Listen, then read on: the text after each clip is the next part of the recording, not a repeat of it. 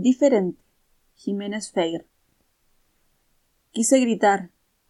Ningún sonido salió de mi boca. El dolor apretaba mi garganta.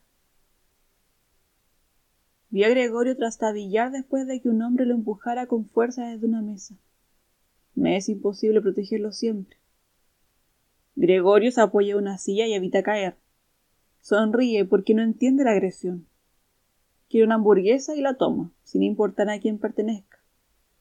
El hombre, iracundo, sugiere que le enseñe mudar a mi hijo. Ignora cuán distinto es Gregorio. Cometí el error de descuidarlo. Me lo llevo. Quizás algún día el autismo tenga voz propia.